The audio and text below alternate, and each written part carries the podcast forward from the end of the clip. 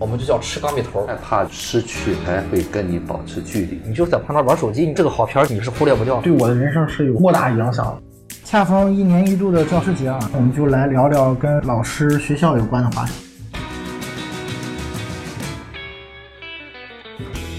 嗨，大家好，这里是不聊电影的观影聊心栏目，我是夕阳。我是雨果，大家好，我是太平角。无论你平时对老师是有爱还是有恨，今天也是借着这个机会，从电影心理学的角度，跟老师、跟校园有关的一些话题。大家先聊一聊自己对于老师的一个印象。我记得我小学的时候，嗯，有一任班主任，当时那个每升一个年级，好像就是换一次班主任。大约我小学可能经历了三任班主任，都是语文老师。那个年代可能语文老师比较容易做班主任。第一任就是比较严厉，老一派的。啊、我还记得，如果你表现不好，他就过去拿拿那个钢笔啊敲你头。那个老师当时我们学校里面，他属于年纪最大的。后来我可能上初中的时候他就去世了。嗯啊，他是年纪大的老一派嘛，嗯他的严厉是我印象最深的。当时我们有一个俗语，我们就叫吃钢笔头儿，所有的小孩都知道吃钢笔头这一说。然后后来就是升高一年级的时候，我遇到了我们一个姓王的王老师，这个老师就非常贴心的那种，真是像妈妈一样。他虽然就是普通话说的不是很标准，都是有的老师他普通话说的不是很标准，好像稍微有点奇怪。嗯啊，但是我举举一个例子，我们学校就是有一个小工厂，是做专门生产校服的，嗯可以给外面也生产校服那种。呃，有一次变天了，刮风下就是要下雨那种，突然就变得很冷，然后他就给我们全班所有的孩子去校服厂要了校服。呃，这个行为后来我才知道，当时只有他自己去要，就不是不是个学校行为，这是他自己的行为。他怕孩子们回去在就是回家路上冷，嗯所以说，我们每一个孩子就穿了一身新的校服回家了。当时在家长圈里面是就挺震动的。我当时没想那么多，后来我才意识到，如果这个事儿放到今天是个什么样的问题，就是每一个孩子穿着一身新的衣服回去，家长肯定觉得很温暖。这种行为可能只有家长才会做的。嗯老师们提前，甚至比家长提前想到，因为如果家长想到，可能当天是不是早早就会让孩子们穿上了？嗯那时候也有天气预报。嗯那老老师老师们想想到，每次我们家里面人再一提起阮老师的时候，我妈首先就会说校服的事儿，嗯永远就刻在大家心里。后来我也偶遇到那个梁老师，我也没提过这个事儿。后面还有一一任语文老师，他也是能让你在学校的时候感受到，就是那种母亲般的关怀。嗯那时候小孩可能会有这种感觉吧，就是你你在他的身边，你会觉得很自在。嗯我们班上之前有一个同学家境不太好，爸爸出了点问题不在身边，然后他妈妈是后妈，对他对他很不好，甚至有时候不给他饭吃。那个年代我就觉得这种事儿就不可思议了，就一个孩子小孩儿，他能吃多少饭？你让他空着肚子来上学。嗯然后我们班主任经常就是对他嘘寒问暖。后来他情况实在是太糟了，因为他这个情况直接影响就是他有时候会逃课，嗯呃，没有父母的关照会逃课，然后会和坏孩子混在一块儿。他那么小，和社会上那些稍微比他大一点的孩子混在一块儿，肯定对他不好。班主任就想把他往回拉一拉，就用了很多办法，就是包括鼓励他呀，或者怎么样。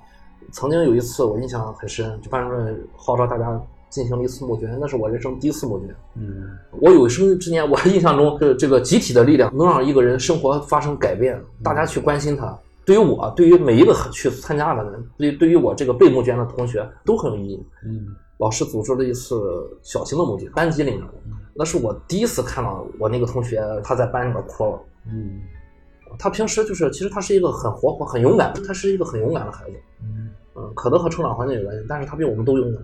嗯他遇到问题的时候，他可能会站出来跟同学出头啊什么的。嗯同学跟他在一块儿会比较踏实。他那是第一次我看他哭了，也没有让他去发言什么的，他只是感动的哭了。毕竟他爸不在他身边，嗯他后妈也不管他，嗯因为他后妈其实有一个亲生的妹妹，嗯所以才不管他。在就我们老师带领下，他可能有一些温暖。嗯啊，像家人一样。我觉得那很有可能是他人生第一次有一种爱的感觉。呃，又回到那个话题，所以说是老师带领着我们去关照他。如果没有老师的行为，我们就不可能注意到他这些东西。说这个事情的时候，就我想到办企业呢就像一个家庭一样啊，对对对老师就扮演一个父母的角色，嗯对那我们同学就像兄弟姐妹一样，啊，因为我们小孩儿除了就像我们现在说工作一样，我们工作的时间可能和同事在一起的时间比家人时间还多。嗯，对，小孩儿就是和同学在一起时间可能比家人时间还多。嗯可能我们回家爸爸妈妈吃完饭就睡觉了，但是一天我们同学都在一起，所以说你们就会关注，就像兄弟姐妹一样。所以这时候呢，才更体现出，其实老师我也有印象很深，从小到大，因为我们小学是，呃，后来加上初一六年没有换班主任，嗯啊，这个老师对我印象很深，甚至是可能比父母的影响还大。我记得我这个王老师应该现在还健在呢。不是我上小学的时候，他刚有小孩儿，嗯，两三岁，现在看就是不大的一个人，二十几岁的人。但是那会儿想象到，就像妈妈一样，就会把他想得很大啊。现在来看，对我们影响的确是很深。这个老师的特点是什么呢？就他从来不用武力，啊，就我们班有一个最调皮的同学，我们那个年代上学少嘛，经常讲完课就没有了，那会儿功课少，嗯。讲完课呢就会拿出来一节课的时间叫辩论课，嗯，啊，怎么辩论呢？就和那个调皮的同学到底说你为什么要调皮，啊，一定要叫他说的他心服口服，那那小同学就开始就是无理取闹那种啊，然后呢他也不生气也不上火，所以说这个老师给我印象就是什么东西，就逻辑性很强，说到最后让你口服心服的那种，最后那个哦承认错了，继续听他的啊，他说我不是强制你啊，你能说过我我就听你的，说这个老师印象很深。再一个呢，初中像那个老师就是印象深了，就是他教我们时间不长，这个老师是一个专业军人啊，要么就是在边疆那种支援边疆回来的，脾气特别暴的女女老师。然后呢，我们男同学有时候生气嘛，他每次下课就问任课老师说谁上课调皮了，他是真打啊，男孩子那时候上初二了，上去就两巴掌，就是那种脾气非常刚烈。然后这同学生气了，就给他那个自行车扒了，骑门嘴干嘛的。啊我那会儿属于好学生，但是印象就很深，他要去家访。我们那个父母还不大注重学习，那会儿啊，刚开始恢复高考，他就说说你孩子学习好，你要好好培养，那个意思。我妈说我能做什么？他说你就你能做的就是给他做好吃的。我印象特别深啊，就是我妈那会儿不知道，反正就是早晨起来吃饭，那会吃吃饭继续上学嘛，就是必须要吃鸡蛋喝奶。每次我记得都是先吃完饭，最后走门之前，我妈不吃还不走。那会儿感受到什么？就是那个老师就是那种真啊，就说你好，他真亲你；你不好，他真拿自己的孩子一样。他生气生的，你像脸都是通红的，真的把自己当成父母一样。所以说，我觉得这个老师真的很重要。嗯可能很多老师就是应付了事儿就过去了，这只是一个职业而已。对，但是他们这些老师呢，他会用心，就像对待自己的孩子一样。这是你刚才说的爱。有一点我觉得挺有意思了，就是他家访之后，他跟家长说 你要给他做点好吃的。嗯你仔细想，这个年代首先这种事儿很少了嗯啊，这可能与时俱进了，已经好吃的已经不在话下了。但是那个年代，你你想想，他专门一次家访，他不可能跟你去开玩笑吧，对吧？他肯定是很认真的。嗯那他去之前，他肯定想好了这个孩子我需要跟他家长说些什么。嗯嗯所以你仔细想，他说的这句话，虽然现在看来好像有点有点好笑，嗯有点有点有点有意思，嗯，但是其实这个老师是非常用心的，他去考量了这个孩子他需要什么，是去去很认真的去，要不然没必要他去登门造访去说这句话。是是，他意识到了这可能是一个需要叮嘱的。一开始我就想，哎，这挺好笑的。后来一想，那说明这老师很用心去发现问题。他把他想成自己的孩子，孩子需要什么？那会家长没有什么文化，嗯他想最好的就是把他保证保障生活嗯哎，身体好了嘛？对嗯，其实从某种意义上讲，还是这个老师很用心。对对对，当然，你们俩说了很多好老师的 感觉。我上学的经历，其实遇到的好老师，当然比例是更多的。嗯，但其实我今天想讲一个小故事是，我到现在都印象特别深刻，而且每每回想起来，就那个分镜都能画出来，就特 印象特别深。那个事儿是发生在我小学六年级毕业的时候。先说背景是我从小是一个特别调皮捣蛋的孩子，嗯就我特别皮，学习成绩也不好，经常被叫家长，一个礼拜能叫两次那种，然后作业也不写，就因为学习成绩不好，反正我记得有好几个老师都不是很喜欢我。嗯我当时上六年级嘛，我们班主任包括我们的那个英语老师嗯都特别不喜欢我，因为又不学，然后又整天就除了调皮捣蛋什么也不干。他们其实说过挺伤人的话，就开家长会嘛，对我妈说说你孩子以后可能就是个扫大街的，反正就类类似于这种话，这是背景啊。然后我要说的是，我当时六年级最后一个应该是寒假吧，临毕业之前那个学期原来是寒假啊，寒假，我当时不知道为什么，是脑子突然可能一热，也可能是哪根筋儿不对啊。在我家，我我跟我妈说，我说妈，我想考二中，二中是青岛这边最好的学校嘛。我们那届其实是最后一届用成绩去上初中的，嗯可以不用考，可以分配嘛那会儿。嗯但是你要是想上好学校，你就得看分数。我现在回想起来，我其实我我觉得我妈的教育还是挺好的。嗯我我妈就说你是真想还是糊弄我玩呢？嗯，我相信你妈当时也是很震撼，所以我都很震撼。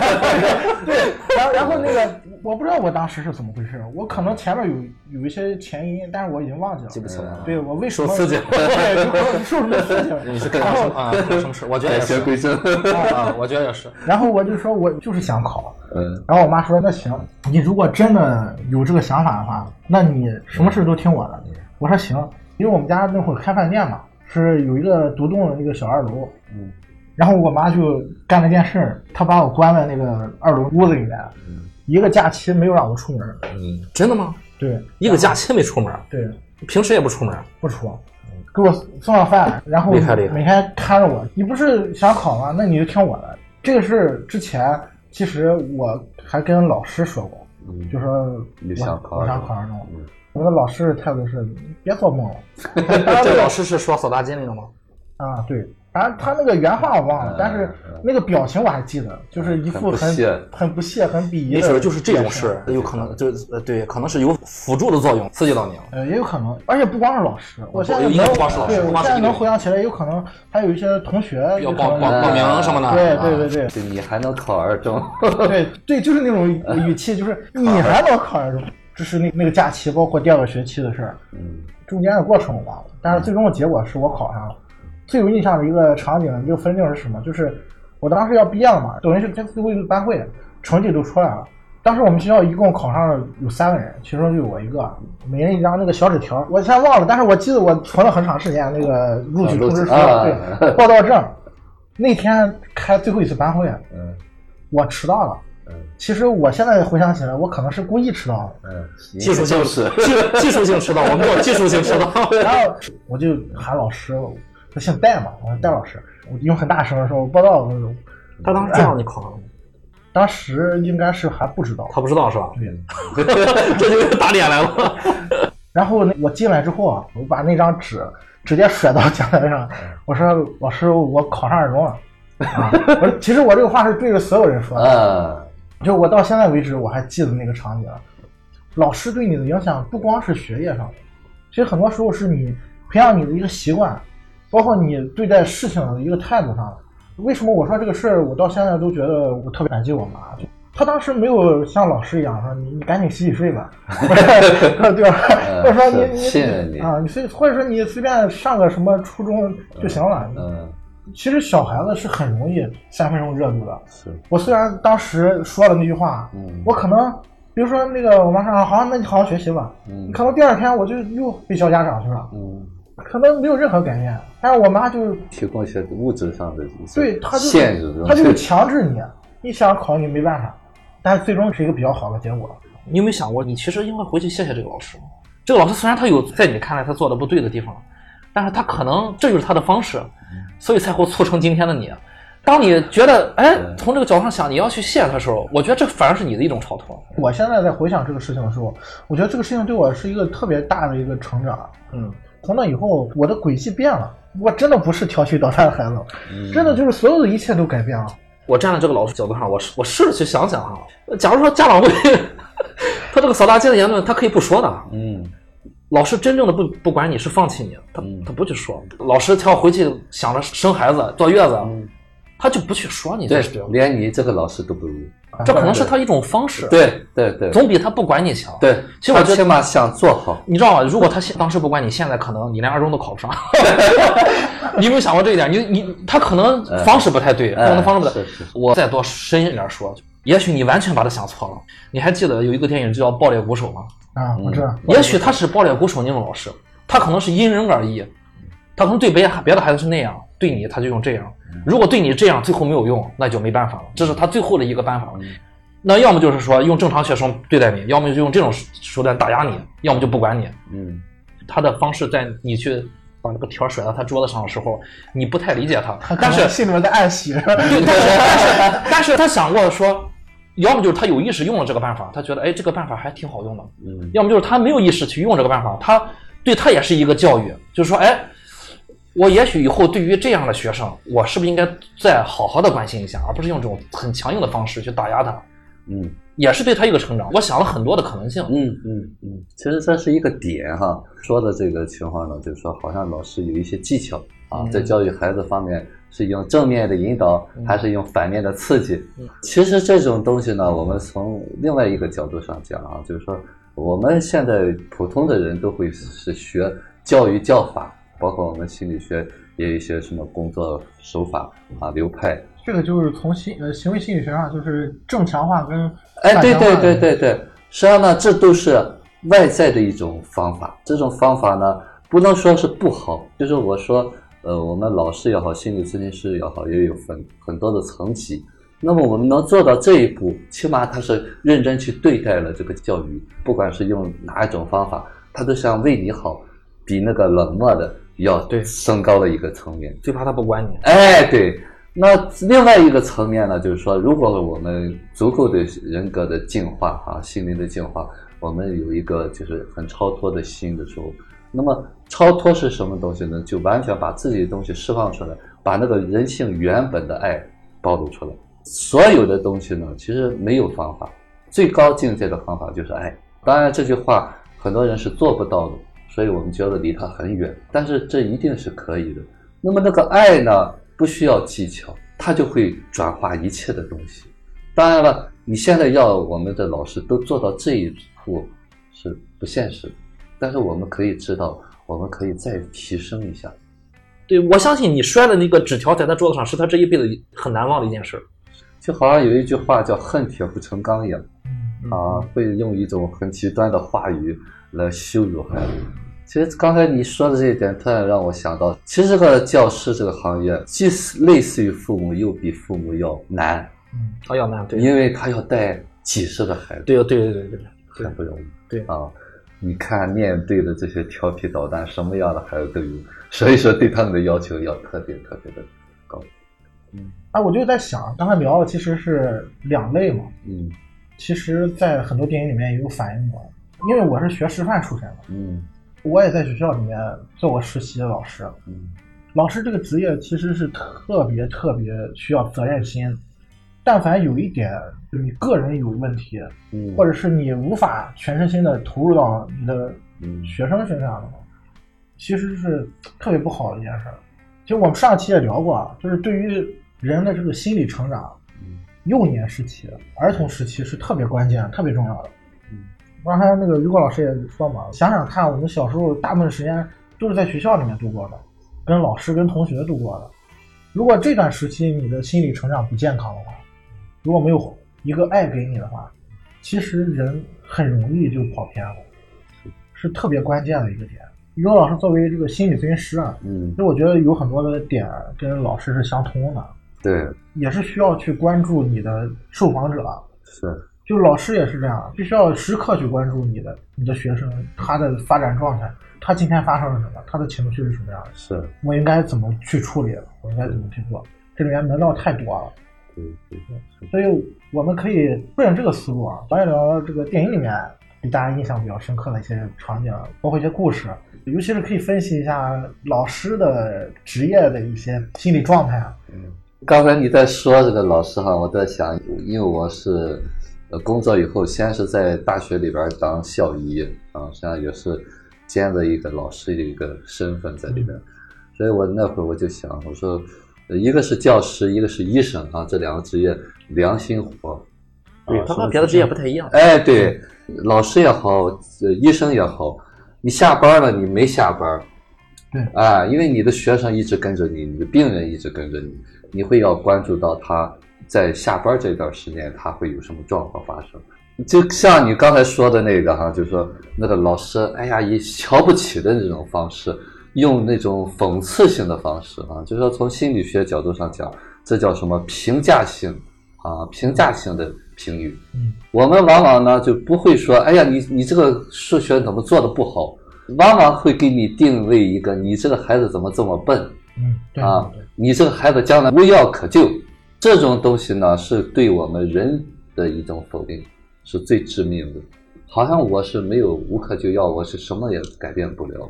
其实我们每个人都有很多的可塑性啊。如果有一个好的老师，像你的妈妈一样，因为他就是你的父母，他爱你啊，那是本质的东西。那么他总是相信孩子是好的。可能老师他也会有那很有力量的老师，这也是和他们成长经历有关系的。其实我们在这个访谈的过程当中，也会遇到一些像你说的老师一样的家长，会给孩子做一些标签性的、评价性的定语。你怎么这么笨？就我们家长会随口而说。当然了，从如果说是从老师的成长角度上讲呢，就是说老师那一刹那间是没有力量的。没有力量是什么东西呢？就我经常说，那个老师他也是个小孩儿，嗯，面对这个调皮的小孩儿，他 hold 不住了，所以 hold 不住呢，他往往会说一些狠话，并不是说他没有爱，就是说他没有力量爱。如果他的这种成人的东西在那，有母性的东西在那的话，他相信不会说出那种话的，啊，就会像你妈妈一样，给你一些机会，给你一些支持。我觉得哈，这个老师和医生这个职业，尤其是老师这个职业，需要一些筛选，不是每一个人都适合做老师。他可能和机械打交道没有关系，但和人可能就会影响这一生。老师的这个力量的事儿，我突然想起来那个超脱那个电影，嗯那里面的老师就是。嗯先简单说一下那个故事吧。呃，主人公这个代课老师，他经常到各个地方啊去帮人带两节课。这次是来到一个我觉得是一个问题学校，算是。嗯呃，按照他们那个所谓教育部的话，就是说这学校基本上都是一些无药可救的孩子。嗯里面有个很印象很深的镜头，就是有一个秃头的老师，他一上课，然后说坐下，大家坐下，说了得有半分钟，没有任何一个理他，然后他就像一个透明人一样，没有人看到他，嗯没有人听他的。主人公那个男老师一上来，我觉得还是挺有力量的，因为那个欧美留学生可能更开放一点，嗯，他们对于挑战权威的这种事儿还是很很习以为常的，所以愿意做这个。对，所以这个新老师一来，好像就要给他一个下马威那种啊。言语上的还有一些欺负这个老师。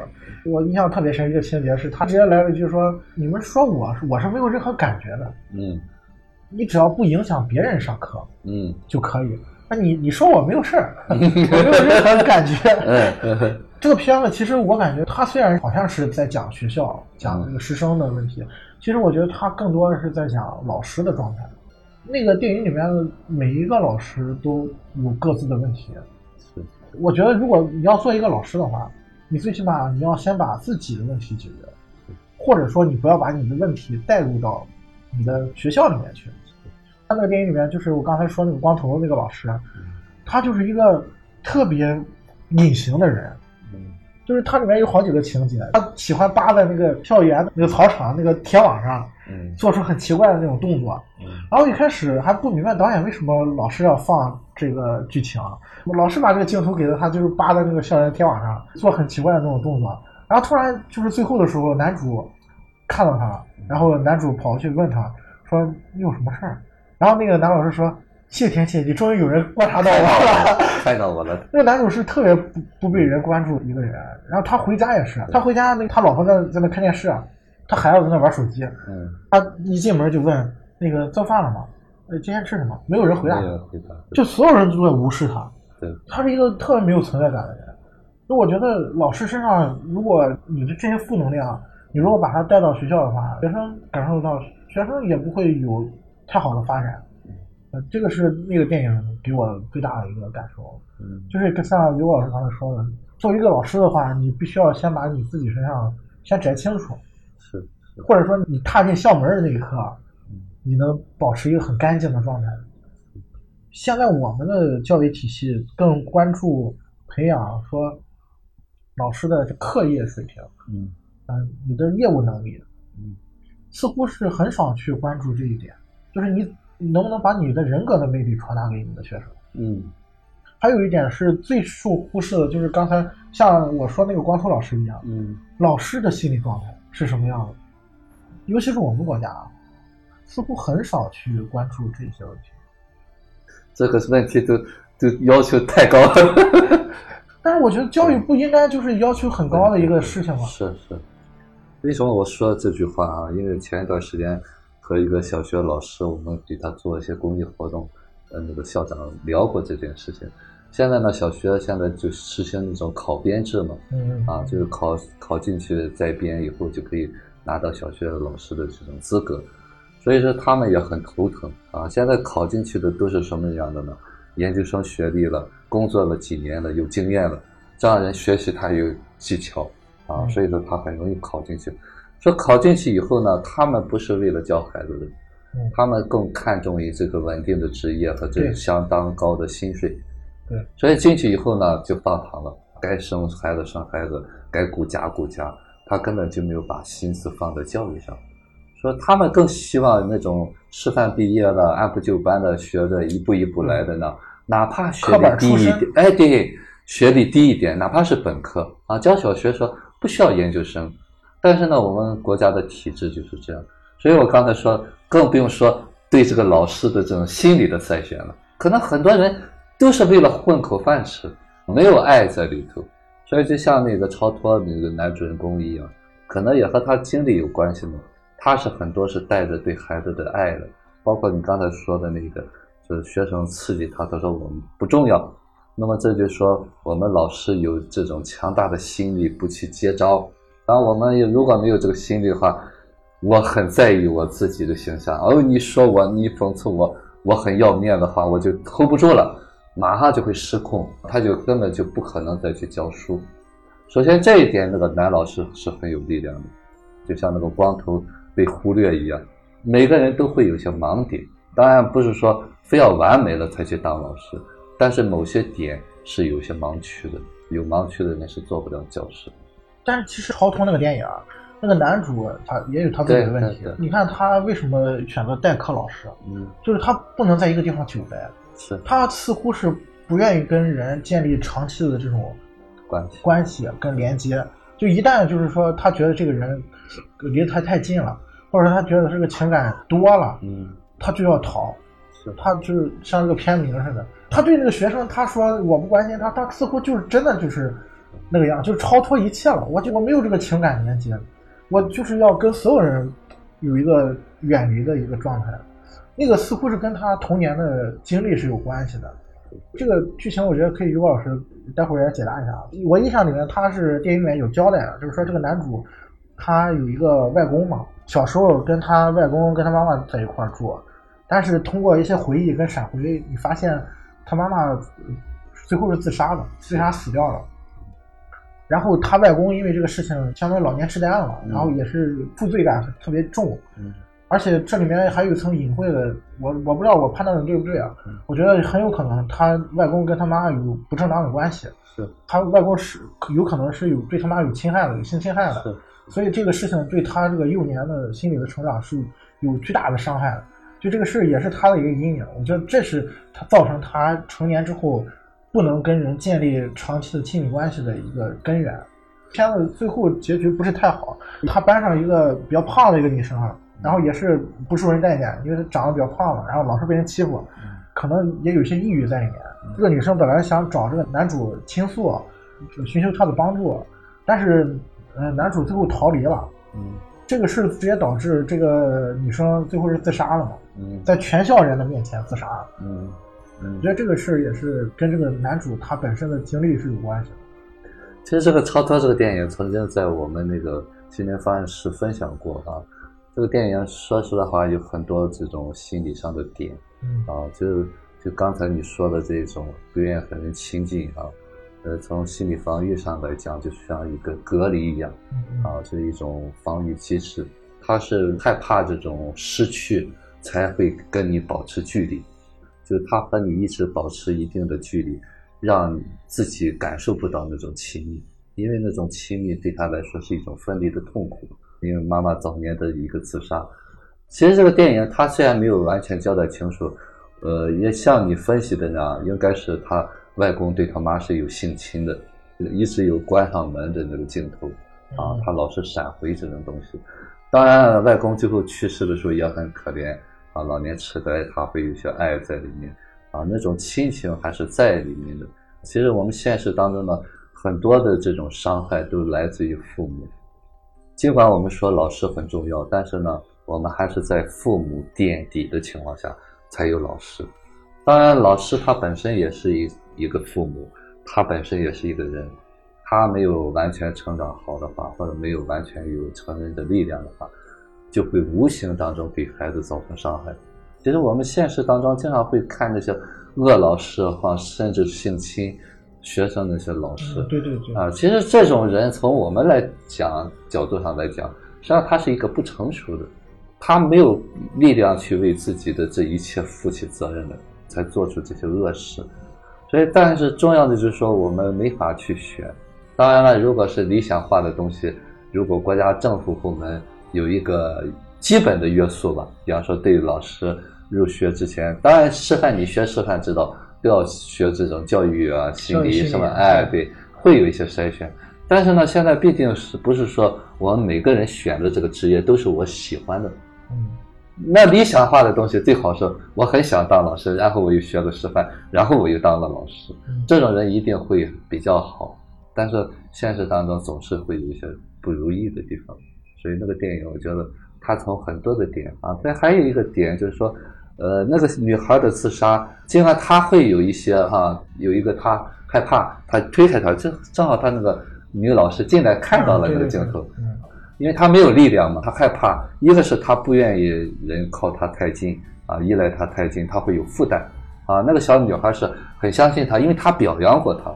啊，那个小女孩是在家里，她父母根本都不吃她，因为她美术功底很好，画很多画。嗯，她喜欢摄影啊。哎，对对对，所以他父母有时候冷嘲热讽的。终于有个老师信任他，觉得他好的话，他觉得有有一个亲近感，他想和他稍微亲近一点，他推他也是促成的这个东西。当然，根本原因还是在于家庭，在于整个的人对他的接纳度不够，还有他自己的没有力量。啊，也是挺遗憾的那个电影，那个镜镜头非常震撼，做了一个黑色的蛋糕，他说留给自己吃的。嗯，不过我现在回想起来，他其实结局，呃，他有一个点是往回找了。之前男主救助了一个失足少女，也是个未成年，应该是一个。他其实是偶然间遇到的，然后男主其实本性是很善良的，所以他就是把这个女孩带回家，然后让她住在他家里。但是当这个女孩想跟他关系再往前走一步的时候，再亲近一点的时候，男主就是也是推开了，然后男主直接就是救助了，然后把这个女孩就是直接带带走了，相当于带到孤儿院那种感觉，是去拒绝了这种关系。但是最后当那他的那个学生自杀了之后，电影最后的结局是男主又去又去看那个女孩，好像是有那么一层意思，好像是男主通过。可能这个女孩自杀这个事儿对他的这个影响也很大，是，所以也让他可能也意识到一些问题，就是他自我必须要有一些改变和成长。这电影他最后是，呃，刚才说结局不太好，其实想想这个点，其实也，如果从男主这个角度的话，他也算一种超脱，对，比起以前，是是是，他往前迈了一步。呃，他其实有有一段话，那个电影一开始话就是说，我们离自己的灵魂越来越远。就像最后的那个结局一样，他也是突破了自我，这他又何尝不需要有人亲近？因为他是孤零零的一个人，嗯，唯一一个外公也去世了，他是独来独往的。像那个女孩，他救助的女孩就会给他一些亲情，而且那个镜头特别，我印象很深，那个光线照的那个女孩一下扑到他身上。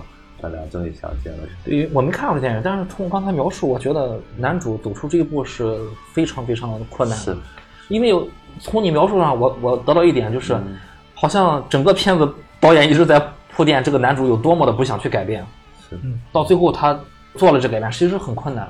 是啊，咱们可能无法理解他的这个心情状态，但是他确实，你你客观分析，他是很难去走出这一步的。是直到最后有一个事情打，就是完全让他有这个勇气，他觉得如果自己还像以前那样，可能会给自己和别人带来更多的伤害。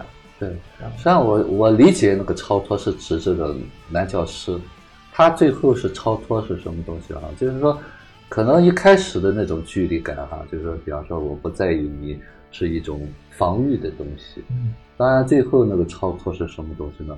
就我们真的跳脱出来我们人的这种小我，真正跳脱出来，就是我们的那些伤痛都可以轻而释之，反正经经历过了嘛，我们不能释怀的东西。才是我们记恨，为什么我会这样啊？才会影响到我们后来的东西。真正我们说成长到最后，就是说我们和自己和解，就不管经历了什么东西，可能生离死别，甚至被虐待，甚至被抛弃，这一切都过去了。真正超脱，就是这一切都是我们灵魂的功课，我们需要在这一生去做这些功课，而不是紧抱着它不放，成为我将来不改变的理由。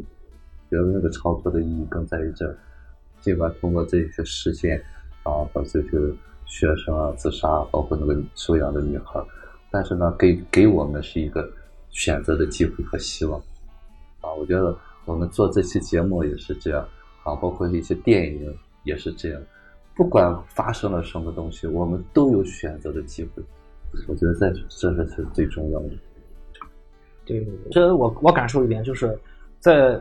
呃，你刚刚说完描述完这个电影之后，就是让我们观众直直接感受到了，就是男主，那你在最后一刻超脱了，嗯，那你如果这个事情发生在我们自己身上，我们可以在前一刻就超超脱，嗯，在第一个胖女孩去拥抱你的时候，你就可以去拥抱别人，嗯，对，我觉得这是这个电影最大的这这个功力就在这儿，对对对，说实的话哈，都说成长成长，这个成长的路真的很难，真的真的很难。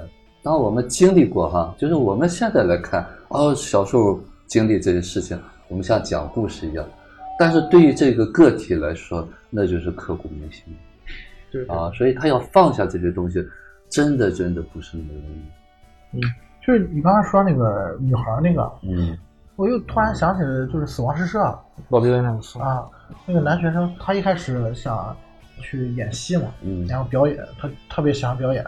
但是他爸是一个特别强势，然后就是说你你所有一切都要听我的，因为你现在还没有独立，所以我我供你上上学，你就要听我的，我不让你演你就不能演，你必须要学习，考医学院我都给你规划好了。嗯，然后那个男主就是碰到了罗宾威廉斯那个老师之后，可能多了一点反叛的东西，嗯，然后就觉得就还是想追求梦想了。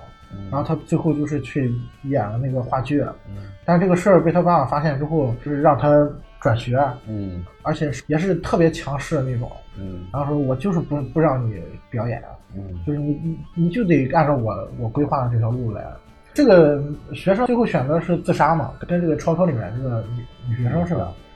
他最后给了一个呃给了一个情节是，他爸爸把他带回家之后，嗯，那个学生其实是一开始想跟他爸摊开了说这个事，嗯，之前那个罗宾威廉姆斯曾经鼓励过他，嗯，说。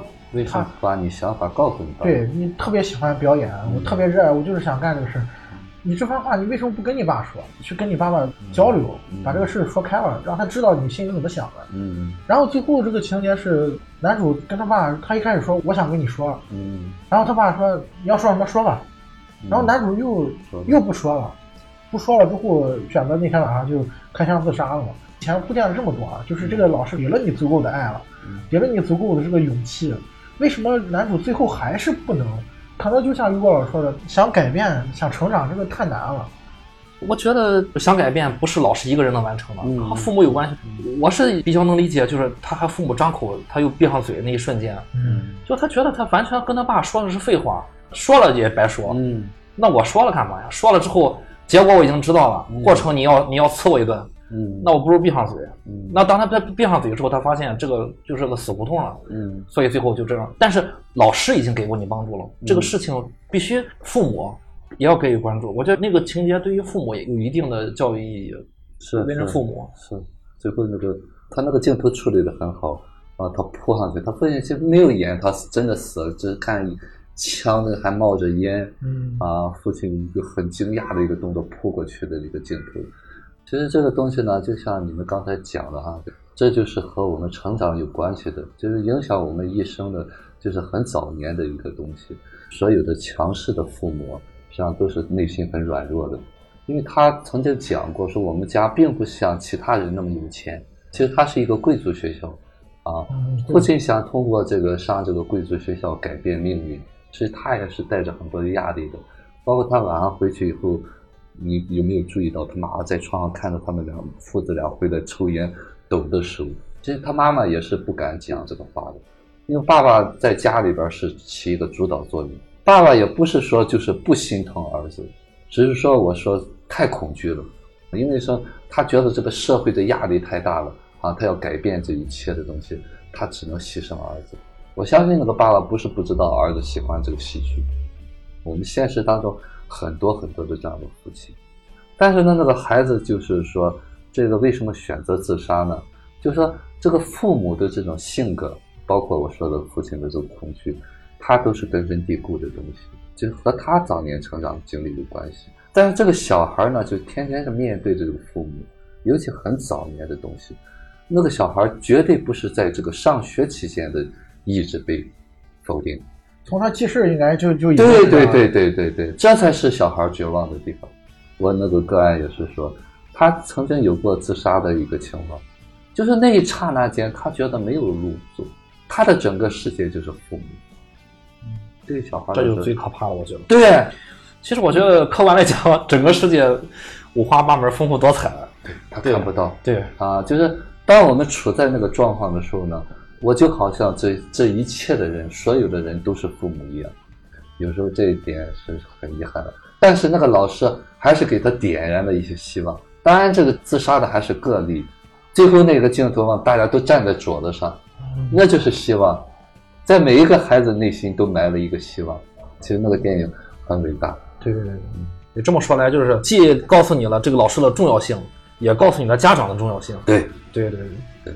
人生不是一个人简简单单的两句话就可以扭转的，是是需要很多人一起去努力。你今天聊这个话题里边有一个教育的东西啊，我有时候经常说说，首先我们从小到大都是受父母的教育，不是说我们去上学校就是受教育的，我们从一开始的这个教育就从父母开始，我们经常说言传身教。我有时候和来访者说：“我说最好的教育就是做好你自己啊！你说的一切话都是空白的。你说哎怎么样，应该怎么样，你自己做不到。我们经常的父母就是这样嘛，你应该怎么怎么样，他自己说一套做一套，啊，那是起不了作用的。其实我们孩子内心当中都有一个榜样在里面，不是听你说，是看你做。当然，为什么我们父母做不到，老师做不到，是因为他内在没有力量，他只说应该这样做。”所以说不重要，重要是我们做。老师首先在做人，你如果不做人，你的知识再多是没有意义的。啊，这电影当中都会有。其实那些好的老师都是内在很有力量的人。我说句题外话，刚才大家在聊就是关于医生和老师这样特殊职业的时候，我突然想起两句老话，一个叫“医者父母心”，一个叫“一日为师，终身为父”。对。现在想来，这两句话是一个很有心理学这个意义的话。这两句话说了同一件事，其实都比作父母，都比作父母。那父父母对于这个学生，对于患者来说，好像是很有心理学意义的一个一个角色。这就能看出这两个职业对于一个人的成长是多么重要。嗯嗯。因为我对象平时都一对一教学嘛，他也算老师了，对吧？他也去小学是实习过，上一个重点小学，他也进过校校门，他也知道。小学是什么样的？外面的这教育机构是什么样的？就经历也算丰富了。我说，你看，你又说带带一个学生比较烦恼，说你这个学生教学不好怎么样的？我说，毕竟他是个小孩子，你不能把他当成一个成人。我说，你看你教一个孩子，你都这样，想没想过就是学校里面那七十多个学生，那一个老师是怎么把爱分下去的？他是怎么关注这么多学生的？后来我们俩一块看了一部电影，无意看的，并不是带着教育意义去看的。印度片叫《地球上的星星》，嗯，是那个阿米尔汗主演的。其实我对象对于电影并不像我这么执执着。那天看的时候，他一开始也没在看，是我在看。后来这个好片你你是忽略不掉的，你就在旁边玩手机，你也慢慢就看进去了。所以看着看着，最后我们俩一个是打动嘛，一个是被震撼了。嗯，一部剧情片儿你能被它震撼，我觉得导演的功力、编剧的功力是足的。呃，故事很简单，就是男主到了一个学校，发现这个班里面有一个学生很调皮，超级超级调皮，铺垫了很多他调皮的事儿，调皮捣蛋的事儿。孩子调皮，但他孩子不是个坏人，所以这个老师他就发现这个孩子身上有闪光点，他慢慢去引导这个孩子。这个孩子虽然学习不好，很调皮，但他有一门特长，就是画画好。最后在这个老师的引导下，其实里面也有家长，老师我记得有登门拜访过家长。嗯老师把家长说服了，老师去做了家长的功课，在老师和家长的这个配合下，这个孩子相当于在绘画上展示出了他的天赋。这个电影说起来简单，但是他为什么我觉得震撼呢？这个电影里面说了一件事儿，就是这个孩子他得了一种病，他有阅读障碍，家长没有发现，孩子自己当然也不知道，外人看看来更不知道。可能很多孩子他学习不好，而在这方面不行的原因，就是因为他可能比别的孩子就是差一截，起步就晚。比如说智商的问题啊，你早入学或者晚入学半年就能看出来。比如说他有阅读障碍啊，就是他有硬伤，你用硬伤的时候，你硬往上上，这个孩子他自己是承受不了的。我有时候就跟我老婆说，你的孩学生有时候他学琴不行，不是他不用功，他可能就是艺术方面不太行。家长只是希望成为家长想要的孩子，所以就把他送来上学了。那你只能尽力的去教，但是你不要就和填鸭似的，你非要让他他弹不好，他可能二十年之后他不会成为一个会弹琴的人，对他可能就是学不好，你只要尽到责任就行了。他在看那个电影之前，他也遇到很多这个教育上的问题。看完那个之后，其实我们俩都都有所升华，尤其我觉得对他是影响很大的。嗯，就是我也回想起来我的童年，我是否也错过了一些我可能本来擅长的领域。你刚才说这个点啊，我突然又想起《死亡诗社》里面，威廉姆斯上第一堂课的时候，他就教所有人一个词儿，那个词儿叫什么我忘了，但是那个词的名字是“抓紧时间”，想让所有人抓紧时间去寻找自己，就是你适合什么，适合什么，什么是你最想要的，你最喜欢的是什么，你想走哪一条路，要抓紧时间去找，因为很多的人一辈子都没有找到，嗯，找不到也不是不行，但最好找到。其实我们每个人都知道自己要做什么，但是呢，慢慢慢慢被家长和老师说的，我们不知道我们做什么。嗯，我们像小时候，哪个孩子不知道喜欢干什么？后来突然发现你这样不好，所以我们就在怀疑自己，就像那个鲁滨森演那个一样。啊，我们最后一条路都是上名校，呃，好大学。其实呢，有很多人有天赋，比方说他说有画画的，有音乐方面的。但是我刚才听到他说这个电影就很有意义，他和他爱人两人看这个电影，想和自己结合起来，怎么样去教孩子？实际上呢，每一个孩子都是有音乐天赋的。那么可能他在这方面没有音乐天赋，那我们能做到什么？起码让他对音乐有兴趣，这就很好了，而不是硬要把他培养成一个音乐的天才。对，最怕就是期望他变成钢琴家，对，这个太可怕了。对，所以说他刚才这样一说，我们能做什么就做这个。我们总是说的高大上，你从你自身的角度上来领悟，然后我们做一些改变，而不是要求别人改变。老师很多东西会影响到孩子，当然了，有很多的老师因为对自己的这种执着。其实，在不自觉的这个过程当中呢，就会真的上火。我教别人可以出成绩，教了你不出成绩，就把自己的东西带到这里面去。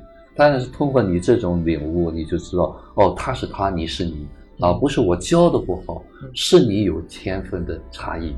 对，每一个孩子他有自己的闪光点的那个领域，你不去找的话，你非要让他去学好自己的本职的学科，搞好学习成绩，这个对于那种在。别的领域里面有天分的孩子，这是不太公平的。是这个电影告诉了观众一点，就是这个小孩儿，嗯，他身上有阅读障碍，这是他学习不好的一个原因，他就是有这个硬伤。所以阐述完这个剧情的时候，让观众们知道，哦，那他怎么可能学习好呢？所以那是不是呃，每一个学习不好的学生，或多或少都有一些原因？当然不是说都都有阅读障碍，这是不可能的，他可能有别的原因。那是不是有别的孩子有一些其他的其他的问题？他更厉害的就是告诉你，这个孩子有他擅长的领域。嗯，就是我们如果不去理解孩子，不去看到孩子真真正正的他自己，往往按照其他的孩子，大多数的孩子，甚至按照我自己能不能做到的这个标准去要求对方的时候，像我们说看了，但是没看到。我们需要老师呢，包括我们医生也是这样，我们需要一个看到的能力，并不是说我看了啊，我看你了，只是说用我想看的看的你，我把你投射成你应该怎么样啊？我看了你就是没用功，那不叫看，或者是你只是看了，但是没看见它。自闭旅程有一是不是有一个电影讲的是一个真事儿，畜牧弄牛的那个女孩儿，还有包括那个就是那个叫《闪亮的风采》，包括那个蔡志忠，台湾那个漫画家，好像早年也是有一些自闭症。实际上每个人他都会有一些天分在里面，某一些领域可能和我们大众是不一样的，我们怎么能去接受它？去接受对老师是很重要的一个能力。你刚才说这个点啊，我突然想到是另外一个事儿，因为我也在学校里面实习过嘛，嗯很多时候你能发现这些学生啊，比如说他有这个注意缺陷，就是所谓多动症，嗯或者说就像你说的有这种阅读障碍，嗯或者是有感统的障碍，嗯。其实这些学生他是需要有一些针对性的关注跟治疗的，嗯。但是我们现在很多的还是缺少一个途径，让家长和老师知道这个事情，或者说能了解到啊，我的孩子不是说不努力啊，是因为他有自身的问题，他要先把这个问题解决。刚毕业还实习的时候，我带的那个班，他有一个学生，他喜欢干嘛？他喜欢上课的时候在地上打滚儿，没来由的，就是上上课啊就开始打滚儿，然后你你越不让他打滚儿，他越打的欢。嗯就这个孩子是明显有多动症的，嗯而且他是没有办法坐得住的。很多老师就觉得你凭什么坐不住？啊你坐不住你出去罚站去，就没有用。嗯然后你跟家长去聊这个事情的时候，说你这个孩子可能有多动症，你可以去找专业的做一些治疗啊。但有很多家长，他有的时候他不承认这个事儿，他觉得我的孩子没有问题，嗯肯定是你们有问题。他可能也觉得这个也不是个问题，这就是个皮。呃，对，我的孩子就是顽皮，他就是皮。咱们是刚才我像我说，这不是什么障碍嗯，啊，这不是个问题还有一些家长是害怕自己孩子有问题，啊。他接不住啊，他会自欺欺人。你孩子才有多动症呢？实际上很多家长是处于这种状况。哦，啊是吗？对 我我觉得我有点不可不可理解。对，真的有些家长他明明知道，比方有时候呃我因为和有些老师接触嘛，因为比方说学校就跟你们说的是在筛选，然后有些智力他就是稍微差一点，他需要上特殊学校去上学嗯，啊，在特殊学校呢，他就不会受歧视。有问题就解决嘛。对，但是很多家长不愿意。哦，把我孩子弄特殊学校，就等于告诉别人我孩子有问题。因为我和些小学老师他们接触嘛，很多这个家长无不可理喻，他那个孩子就上遭罪了，因为大多数孩子就会歧视他，他成绩老是提不上去，就有问题的孩子，你就把他当成一个有问题的孩子，没有问题。你家长接受了，那我孩子就和别人不一样。有残疾的孩子，父母说你是一个歪树，上帝就到你这样的，就 OK 了。何必非要站在那个整齐的队伍里边显出你个别来呢？这是很重要的一个点啊！我们能不能有力量去接受？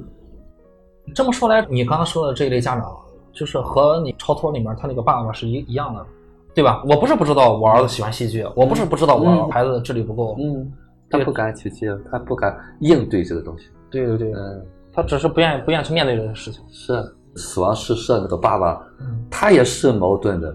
就他儿子老说 yes yes，嗯他如果说不 yes 的，那个爸爸是很紧张。有一个镜头，我不知道你们注意没有，他睡前是把那个拖鞋摆齐了的。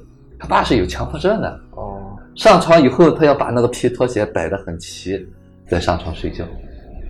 啊，那么强迫症是什么？强迫症就是内在有很多的焦虑和恐惧。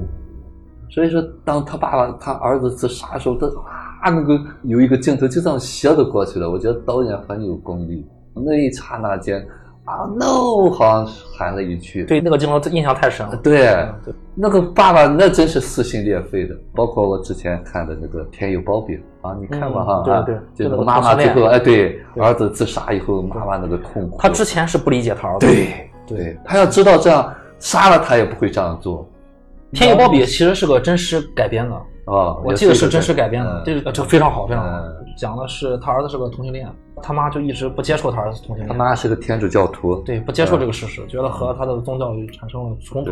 直到他儿子自杀之后，他妈才彻底转变，然后为了是去游行，对为了同性恋的这个平权运动，多努力。我这看了一把鼻涕一把泪的，当时。对，很震撼那个电影。就是刚才说这个爸爸，包括你们说那个那个妈妈，就是就是又让我想起了我们很多时候人总是说句俗话，就是不见棺材不掉泪，嗯，总是侥幸觉得继续好像很正常，我可以粉饰这一切，我觉得可以就这样糊弄糊弄就过去了。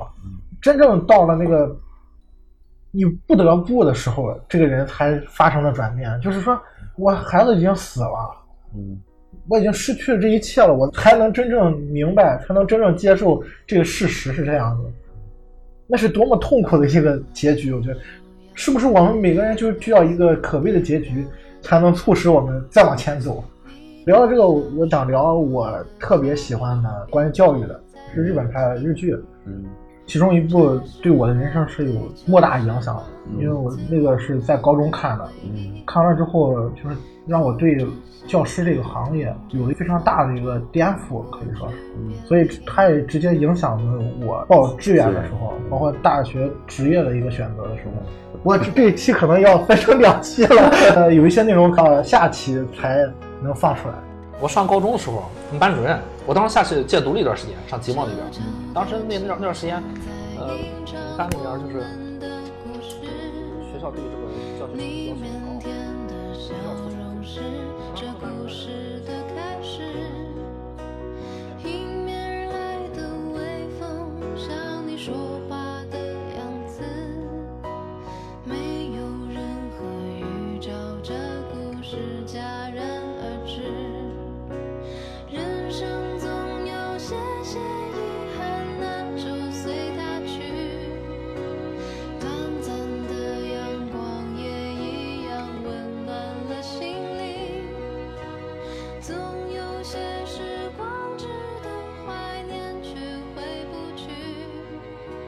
金丝眼镜啪往地上一摔，冲出去就把他们打走了。热血这种真性情，才能活出自我。为什么不能杀？然后最后全班都哭了挖了。一个很深的坑，这个编剧。